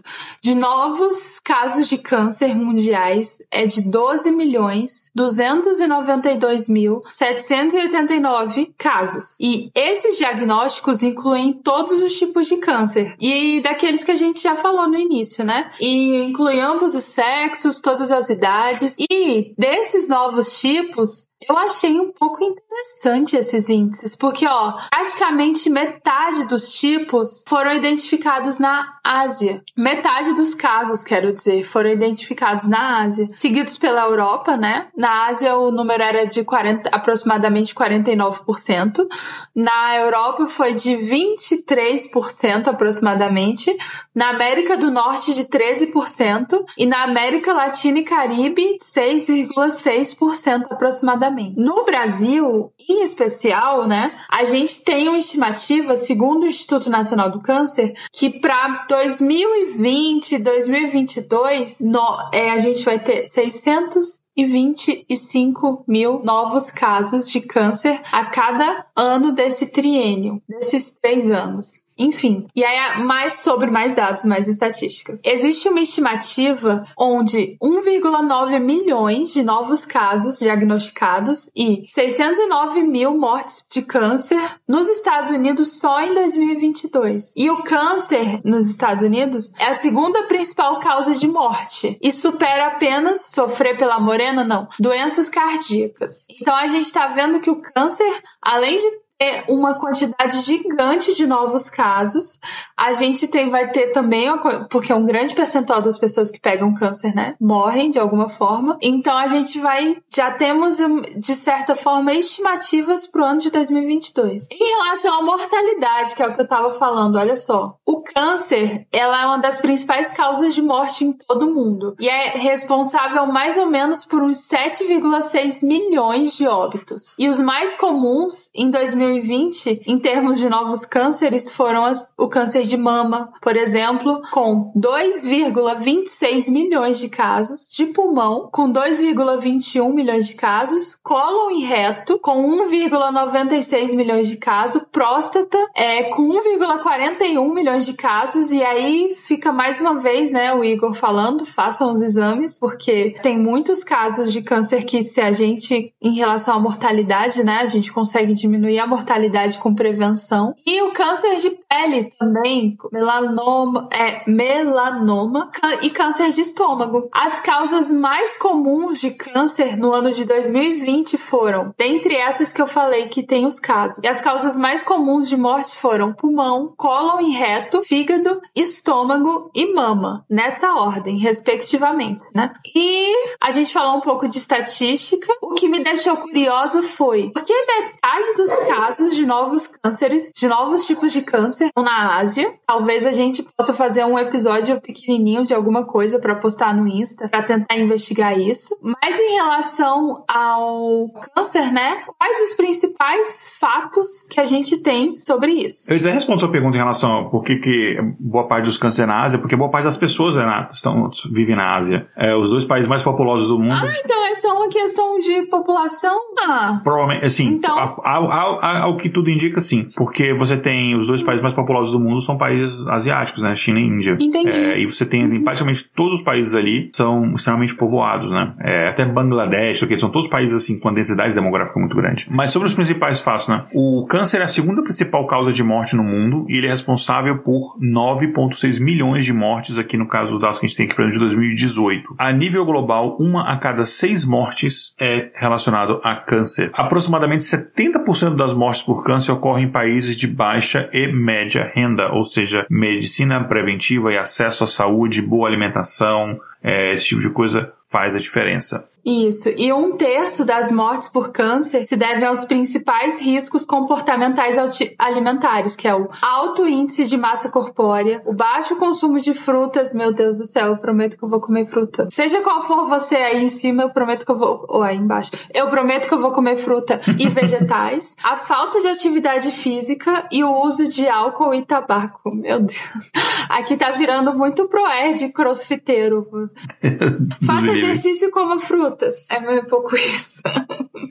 Mas falando em tabagismo, né? O tabagismo, ele é, desculpa, gente, mas ele é sim o principal fator de risco para o câncer, é, causando 22% das mortes pela doença. E não só ele aumenta a, o risco de ter câncer, mas o, a gravidade do câncer também ela aumenta com o uso de cigarro. E é uma coisa que a gente já comentou em alguns episódios anteriores sobre como a indústria de tabaco tentou distorcer estudos científicos para tentar mostrar que isso não era verdade ou que não havia um consenso em relação a isso. Mas assim, o meu pai é um caso disso, né? Ele teve. É, história é... da humanidade, né? É. A história da humanidade é isso. Sim, sim. Exatamente. É, meu, meu pai teve um câncer esôfago e causado muito provavelmente porque ele fumava duas carteiras de cigarro por dia. E ele falou na época, ele, não, isso daqui é porque eu como muita pimenta. Eu falei, pai, pimenta malagueta nem narde, pelo amor de Deus. Ele, não, imagina, mas não, é óbvio que é por causa do cigarro, né? Você também tem câncer causado por infecção, né? Como hepatite, o papiloma vírus que a gente já comentou, e eles são aproximadamente responsáveis por 22% das mortes pelas doenças em países de baixa e média renda, incluindo aí o Brasil. Ou seja, seja, quando eu falo baixa renda, não são países pobres, né? Porque às vezes o país não é pobre, mas a, a distribuição é muito desigual, né? Então são países de, em que você tem uma população desassistida, né? Muito grande. São, não é nem só desassistida pelo sistema de saúde, mas é, são pessoas que passam a vida comendo mal, porque não têm acesso a alimentos mais saudáveis. Até. E uma coisa que você vê da forma até aqui nos Estados Unidos. Aqui uma garrafa de, de Coca-Cola é mais barata que uma garrafa de água. Então, assim, as comidas baratas é fast food gorduroso, cheio de fritura. Então, então, e você comer uhum. comida orgânica, é, ou sei lá, uma comida mais saudável, ela é de fato mais cara. Então, isso acaba afetando mais, como tudo no capitalismo, as pessoas mais carentes, né? E uma coisa que a gente sempre falou, né? A, a, a, a apresentação tardia, fez o diagnóstico tardio, o tratamento inacessível, eles são causas de morte mais comum nesses países, né? Em 2017, para vocês terem uma ideia, apenas 26% dos países de baixa renda diziam ter serviços de patologia disponíveis no setor público, ou seja, você fazer, por exemplo, uma, uma biópsia, né? Mas 90% dos países de alta renda disseram que tinham esse tipo de tratamento disponível, ou seja, nos países pobres só 26%, nos países ricos 90%. E então é, você vê que existe aí uma, uma diferença muito grande. Por isso que você tem a incidência de câncer aumentando muito nesses países pobres. Não porque você tem mais pacientes de câncer necessariamente, mas porque você acaba, enfim, muitas pessoas antigamente morriam de câncer nem sabiam o que era, o que era câncer, né? Então também tem essa questão. Sim. E o, o câncer, ele também causa um impacto econômico. Tipo, o custo anual da doença em 2010 foi estimado em aproximadamente 1,16 trilhões. E aí, mais uma vez, esse podcast, ele faz apologia ao SUS. E de dólares, viu, gente? Não é de reais, não. É, de dólares. Esse podcast, ele faz apologia ao SUS e eu me lembro que a minha mãe, ela fumava e ela ganhou um tratamento completo sobre, com palestras e com aqueles adesivos de nicotina, sabe? ela conseguiu parar de fumar. E aí você pensa, por que que, nossa, o SUS é tão bonzinho, nossa, o SUS tá, tá ajudando o vagabundo a parar de fumar, sei lá. Mas não é. O fato é que a prevenção, na verdade, até gira em, isso gira em torno de lucro, porque a prevenção ela sai muito mais barata do que o tratamento. É, sem dúvida. É, e não só, não só na, uhum. em relação a câncer, né, em tudo, né? A prevenção ela sempre ela acaba, ela acaba saindo mais barata. Você pode falar que prevenção de crime é mais barata do que você, de fato, simplesmente atuar depois e tudo, né? Então, Igor, já que esse aqui é um podcast de estatística e eu não tô conseguindo desvirtuar as pautas esse ano. Como é que a estatística pode auxiliar no diagnóstico e no tratamento do câncer? Pois é, a gente tem alguns exemplos né, que eu citei aqui, mas é, o desenvolvimento da, esta da, da, estatística e aqui na ciência de dados no geral, ele acaba encorajando muitos cientistas a aplicar métodos computacionais, como, por exemplo, a análise estatística multivariada, que é uma coisa que a gente pode até fazer um episódio de variância no futuro para falar sobre isso, isso para analisar o prognóstico de uma determinada doença, né? E a precisão dessas análises, ela é muito maior atualmente do que simplesmente o, o diagnóstico tradicional que a gente tem, né? E aí, uhum. aqui, a, a Tati que construiu aqui a pauta, ela achou uma dissertação de, de mestrado, né, da Cristina Sassiloto, da Unicamp, em que ela apresenta a construção de dois modelos, inclusive se a Cristina Sassiloto, se alguém conhecer e quiser passar o contato, falar, pra, falar com a gente, a gente poderia até trazer ela aqui para falar sobre o trabalho dela, mas é, essa dissertação de mestrado dela apresenta a construção de dois modelos matemáticos que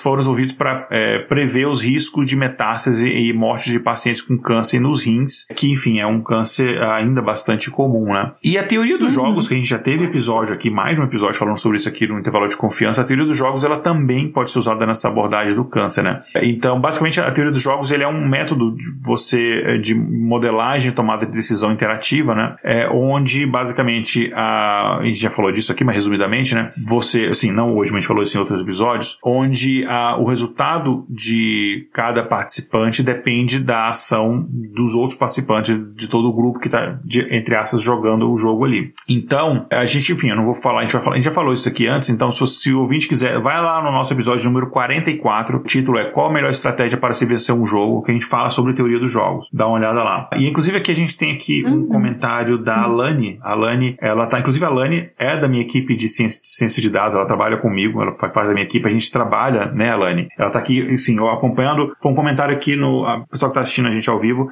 a Alane trabalha comigo, ela faz parte da nossa equipe, a gente faz esse tipo de, de, de trabalho juntos é, na área de saúde, então um alô aí. A Alane é carioca, mas ela é gente boa, gente. Mas enfim, tô brincando, nada contra os cariocas, é só brincadeira. Aí eu já tô imaginando ela falando, ia lá, ia lá. Mas ela sugeriu aqui nos comentários a gente fazer parte 1 e 2, ao invés de. É, só pra quem não tá ouvindo aqui, em off, a gente tava decidindo cortar um pouco o episódio, porque a, a pauta tá muito boa, muito escrita, mas o episódio vai ficar, um, vai ficar umas 3 horas. Então, sim, a gente vai sim. fazer outros episódios satélites abordando as assuntos específicos relacionados à, à pauta aqui, pra gente não ficar um episódio também muito grande e não assustar o pessoal. É, então dá uma olhada lá no nosso episódio 44 que a gente fala sobre teoria dos jogos. Mas o que, que isso tem a ver com câncer? Absolutamente tudo. Porque o câncer, ele é um que a gente chama de jogo evolutivo. A gente tem outras aplicações da teoria dos jogos em relacionado a, a estudos da, da, de, da evolução, né? Então, basicamente, você tem, é um jogo, né, que você tem as células que são, digamos assim, jogadores, né? E, basicamente, você tem um processo seletivo, basicamente basicamente a frequência de células vai, vai ser um, uma variável importante nesse jogo de sobrevivência, né, enfim, de adaptação. E aí você tem estudos que eles discutem a relevância da abordagem dessa teoria para você fazer basicamente um, um, um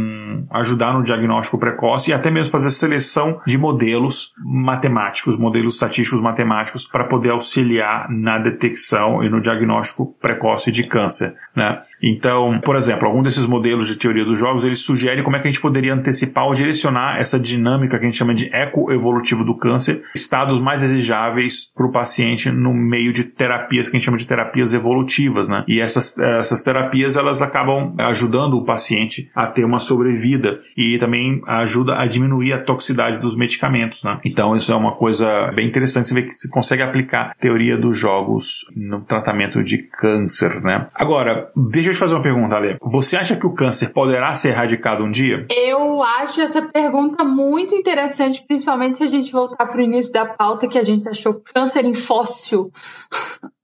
Então, a ciência já tem informações suficientes para tentar erradicar o câncer de colo de útero, por exemplo. Por quê? Por, isso porque a gente tem a vacinação contra o HPV, que é uma das principais formas de desenvolvimento da doença. Só que, no entanto, nem todos os tipos de câncer, né, é causado por vírus. De acordo com um médico, que eu nem sei pronunciar o nome, o câncer forma parte da nossa essência biológica, sendo circunstancial à vida e à aquisição da complexidade celular. Então, para esse médico, qual o nome dele, Igor? Lopes. Lopes Otim. É isso mesmo. Então, para esse médico, enquanto nós tivermos componentes biológicos como células, tecidos e órgãos, haverá tumores, o que não é uma notícia muito interessante. E a doença, ela não poderá ser exatamente erradicada, Então, fica triste, mas a gente tentou construir de uma forma que talvez deixe a gente feliz depois. Porque ela não pode ser erradicada, mas o que nos anima é que a ciência e a tecnologia estão todos os dias melhorando, ou tentando, né? Principalmente com o advento da inteligência artificial. E aí isso vai permitir que a gente tenha conhecimento precoce da possibilidade de é, para que uma pessoa tenha ou não de desenvolver determinado tipo de câncer. E também, até o final desse século, o câncer vai ser o principal, a principal causa de morte para o mundo inteiro, porque a doença também está relacionada ao envelhecimento. Então, a gente tem o nosso, os nossos, se bem que eu não sei como é que vão ficar os índices depois da pandemia, né? Mas em geral as pessoas estão vivendo mais. E o câncer também está relacionado ao envelhecimento. Logo, a gente vai ter mais casos de câncer, né? Mas à medida que os casos de câncer podem diminuir pela redução do consumo de tabaco, por exemplo, ele também pode aumentar devido à obesidade, porque a nossa alimentação, nosso estilo de vida também mudou, então a gente pode até ter menos gente fumando, mas a gente tem mais pessoas acima do peso. Inclusive, é importante considerar que grande parte dos casos não são decorrentes de fatores genéticos. Então, de novo, aqui é o Proerd crossfiteiro. é para vocês ficarem, ficarem fazendo exercício enquanto não usam drogas.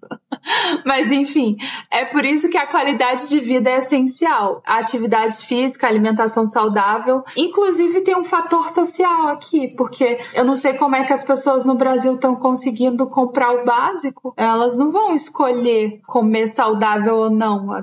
Talvez elas vão escolher comer ou não. E aí entra o fator social que é importantíssimo. Mas dados esses fatos, Igor, você, você tem alguma coisa positiva pra gente terminar o episódio? Sim, uh, basicamente o que você falou que a relação é verdade, ou seja, para a gente poder derrubar o câncer, a gente tem que tomar os meios de produção uh, e derrotar o capitalismo. Eita! Uh, não, calma, gente, não é meu Eu dia, acho não. engraçado que eu não falei isso, mas. É, viva a evolução. Mas não que eu não pense. Eu falei evolução. Ah. Pois é. Não, mas é, falando sério, é, a gente usando os modelos atuais e extrapolando para o futuro, é verdade que o câncer provavelmente vai ser a doença mais comum que mais vai matar no futuro. No entanto, Uhum. Como há muita pesquisa nessa área e a gente está avançando muito nisso, e inclusive pesquisas de vacina para câncer estão muito avançadas, é, e por que que tão, tem, tem tanto avanço nesse tipo de pesquisa? Um dos motivos é porque tem muito dinheiro investido nisso. É o tipo de pesquisa, pelo menos pré-Covid, eu não sei os dados financeiros de investimento em pesquisa pós-Covid é, ou durante Covid, mas pelo menos pré-Covid era para câncer, de longe, assim. Assim, você pegar malária era praticamente zero investimento investimento em pesquisa e câncer era absurdo. Era por quê? Porque é a maior causa de morte entre pessoas ricas, que é quem interessa para as indústrias farmacêuticas no final. A indústria farmacêutica está pouco se lixando em pesquisar malária. Uh, claro, por quê? Porque não pega é, em rico. Não tem país rico, não tem malária, né? Tem país pobre, igual eu, morando no Brasil, peguei malária seis, sete vezes, sei lá. Eu não lembro exatamente, eu até perdi a conta. Eu peguei malária várias vezes. Mas eu, eu trabalhava com comunidade indígena e tal, então isso, isso. Talvez se você tá meio. Você tá meio achando estranho, talvez você possa ouvir o podcast do Igor, onde ele conta as histórias da vida dele aí. Você vai ver que nada é tão estranho assim. Ou é mais, né? Então, assim, então, isso é um motivo. Então, por isso que pode ser que o câncer seja erradicado, ou seja, pelo menos muito mais controlado nas próximas décadas. Assim, seguindo os modelos estatísticos atuais, é, é, provavelmente não, mas a gente sabe que pode acontecer alguma coisa que mude essa situação, porque tem muitas pesquisas acontecendo e a gente está às vésperas, como digo, às vésperas nos próximos anos, de ter alguma descoberta muito revolucionária. Só que um ponto é, uma descoberta muito revolucionária acontecer, ela vai chegar a um custo altíssimo, que só vai estar tá acessível para pessoas muito ricas. Então vai demorar alguns anos para esse tratamento ser barateado para que ele esteja acessível para galera comum, como eu, você e os nossos ouvintes. Então, assim, mas há uma luz no fim do túnel. Então, fica aqui uma uma palavra de esperança, há uma luz no fim do túnel, tem pessoas muito inteligentes trabalhando nisso. E tem muito investimento em cima disso, mas não conte com isso ainda, por isso, cuide-se. Sim, acho que é isso. Legal? É isso então. O tema acabou, o episódio não acabou ainda. É, fique ligado nos próximos episódios de Valor de Confiança, que a gente vai aprofundar um pouco mais esse caso, a gente vai falar algumas coisas mais interessantes, como novidades da, da área e tal. Então a gente vai fazer episódios do Variância, um pouco mais focados nesse tipo de assunto. O episódio não começou, então vamos para uma breve vinheta para o nosso próximo quadro.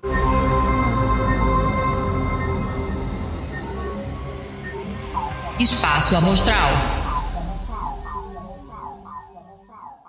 Gente, está chegando então aqui no quadro Espaço Amostral, onde a gente deixa aqui algumas recomendações culturais para os nossos ouvintes. E a gente sempre abre, quando a gente está gravando aqui ao vivo, a gente sempre abre para quem estiver acompanhando ao vivo. Se alguém quiser deixar uma indicação cultural, pode deixar também. Eu vou hoje fazer em ordem alfabética. Você quer começar, Lê? Ou você quer que eu comece com a minha indicação? Você que sabe, pode começar se tiver alguma já. Igor, mais uma vez eu estou trabalhando em quatro lugares e não consumi nada de cultura pop. Não precisa ser cultura pop, pode ser qualquer coisa. O que eu posso dizer é que eu tô trabalhando eu quero que vocês esperem, porque nós estamos trabalhando com umas turmas de metodologia científica do ensino médio hum. e eu estava ensinando para eles textos de divulgação científica. Inclusive, eles trabalharam na última semana como eles identificariam boas fontes e como eles saberiam se uma fonte não é muito boa. Então, caros ouvintes, de nada, porque talvez eles não caiam em fake news. é. Mas não conta, não conta que, que, do que, que isso vai ter, não, viu? Ai, que droga. Não dá todo spoiler, dá só meio spoiler. Então tá bom. Não. Tá bom, é só isso. Não, pode continuar, só que não dá o spoiler completo. Então, gente, o que a lei quer falar é o seguinte: tem uma coisa muito boa vindo de uma parceria do intervalo de confiança em relação à divulgação científica, ensino de ciência para criança. Tem um negócio bacana vindo aí. Eu não vou falar o que, é ainda, pra gente não estragar a surpresa. Então, qual é a minha dica, caro ouvinte? Espere. e beba água e exercite-se. E parece que também não é bom comer fritura. parece. Se bem que falando aí que até deu vontade, mas eu não vou em, em, por causa do episódio. Eu sei.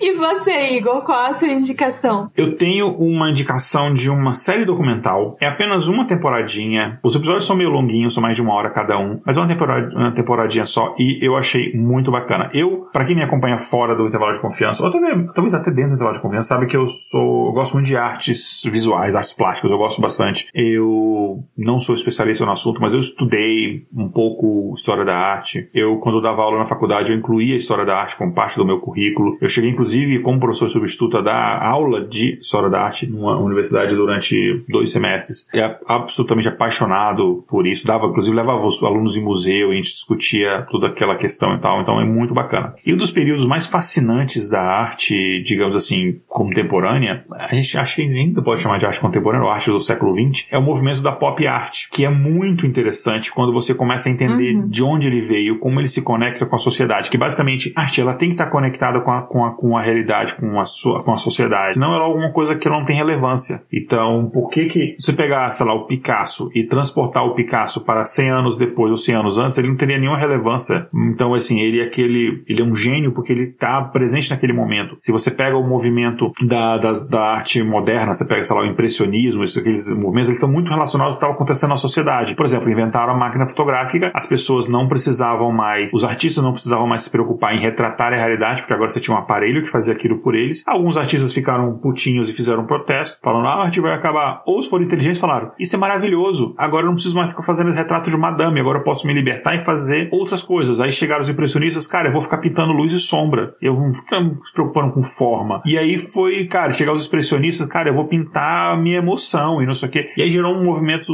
vários movimentos artísticos maravilhosos. Um desses, anos, décadas depois, já não mais em arte moderna, mas já entrando no período de arte contemporânea, foi a pop art, ali anos 50, 60, principalmente anos 60 e depois disso, em que você tinha os caras e eles pintavam coisas que você nunca imaginou que seriam obra de arte. Pintavam uma lata de sopa, você pintava uma garrafa de Coca-Cola, pintava o Elvis e a, e a Marilyn Monroe, e não mais, sei lá, figuras importantes políticas e não sei o que lá. Então, assim, é um movimento extremamente importante que conectava e você trouxe de volta. Aí você começa a ter um movimento da pop art, um, um mais de arte urbana, algumas décadas depois, já nos anos 80, 70, 80, que o pessoal começou a trazer grafite para dentro do, das galerias caras e não sei o que lá. É um movimento absolutamente maravilhoso. Então, na verdade, uhum. eu vou deixar aqui duas dicas. Tem um filme muito antigo, dos anos 80, 90, não, 90 eu acho, chamado Basquiat, que é maravilhoso, conta a história dos meus artistas favoritos do século XX, que é o Jean-Michel Basquiat, que basicamente era um cara em Nova York, no Sorro, que ele era um cara artista de rua e ele fazia grafite e tal, e daí ele, de repente, o cara estourou, e o cara tipo, é um gênio, assim. E aí ele conta, o, a minha, minha principal indicação é uma coisa nova que surgiu agora na Netflix, que é essa série documental que conta a história do maior ícone da pop art, que é o Andy Warhol, enfim, o Andy Warhol é maravilhoso, gênio, uh, que chama Diários de Andy Warhol. E ele fala muito da vida pessoal do Andy Warhol. O Andy Warhol que é o autor da famosa frase de que ah, todo mundo vai ter 15 minutos de fama, né? E então ele... Eu tô esperando até hoje meus 15 minutos. Quer dizer, não tô, porque eu não faço questão de não ser famoso, mas enfim. Então, é conta a história dele, toda essa questão de... E fala muito na relação dele com a sociedade, com os outros artistas. Tem o Basquiat, porque enfim, o Basquiat é uma coisa que é maravilhosa que o Basquiat e o Andy Warhol... E, inclusive, você vê o filme do Basquiat e vê o documentário do Andy Warhol, você vê as duas, as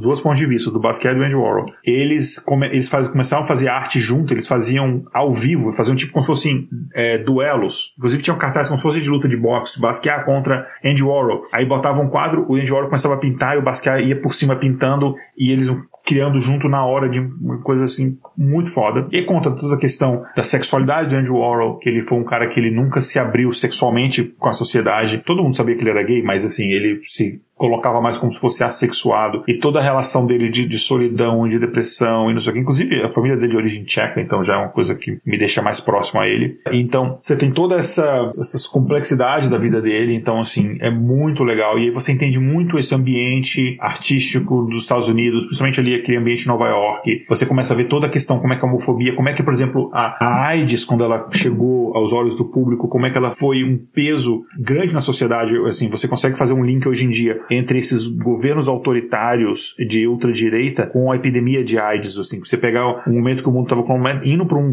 sentido de liberdade, de repente voltou o conservadorismo radical, enfim, e como é que isso influenciou o mundo da arte, é absolutamente maravilhoso. Não recomendo se você for uma pessoa sensível, porque tem cenas de nudez e não sei o quê, porque o Ed Warren, enfim, fazia quadros de, sei lá, pegava um monte de gente, homens fazendo sexo, ele pintava aquilo, enfim. Ele é um artista completamente, assim, revolucionário para sua época, enfim, eu amo Andy Warhol. Então, se eu pudesse trocar, sei lá, foi o Olavo, volta o Andy.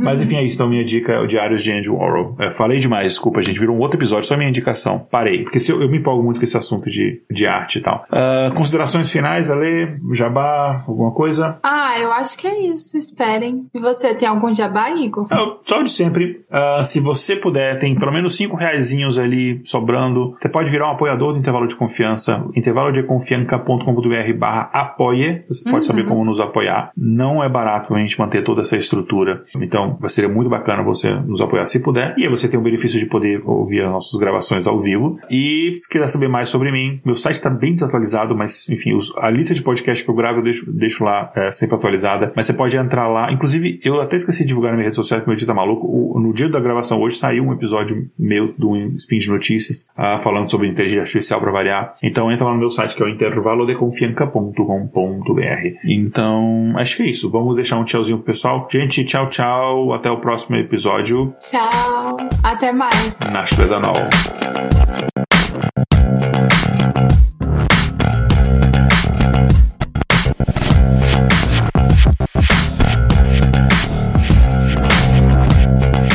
Pauta escrita por Tatiane do Vale. Vitrine, Júlia Frois. Vinhetas, Rafael Chino e Léo Oliveira. Voz das vinhetas, Letícia Dacker e Mariana Lima. Direção de redação, Tatiane do Vale. Redes sociais e marketing, Vanessa Vieira. Gerência de projetos, Késia Nogueira. Edição, Léo Oliveira. Para saber mais sobre o nosso projeto ou nos apoiar, visite intervalodeconfianca.com.br.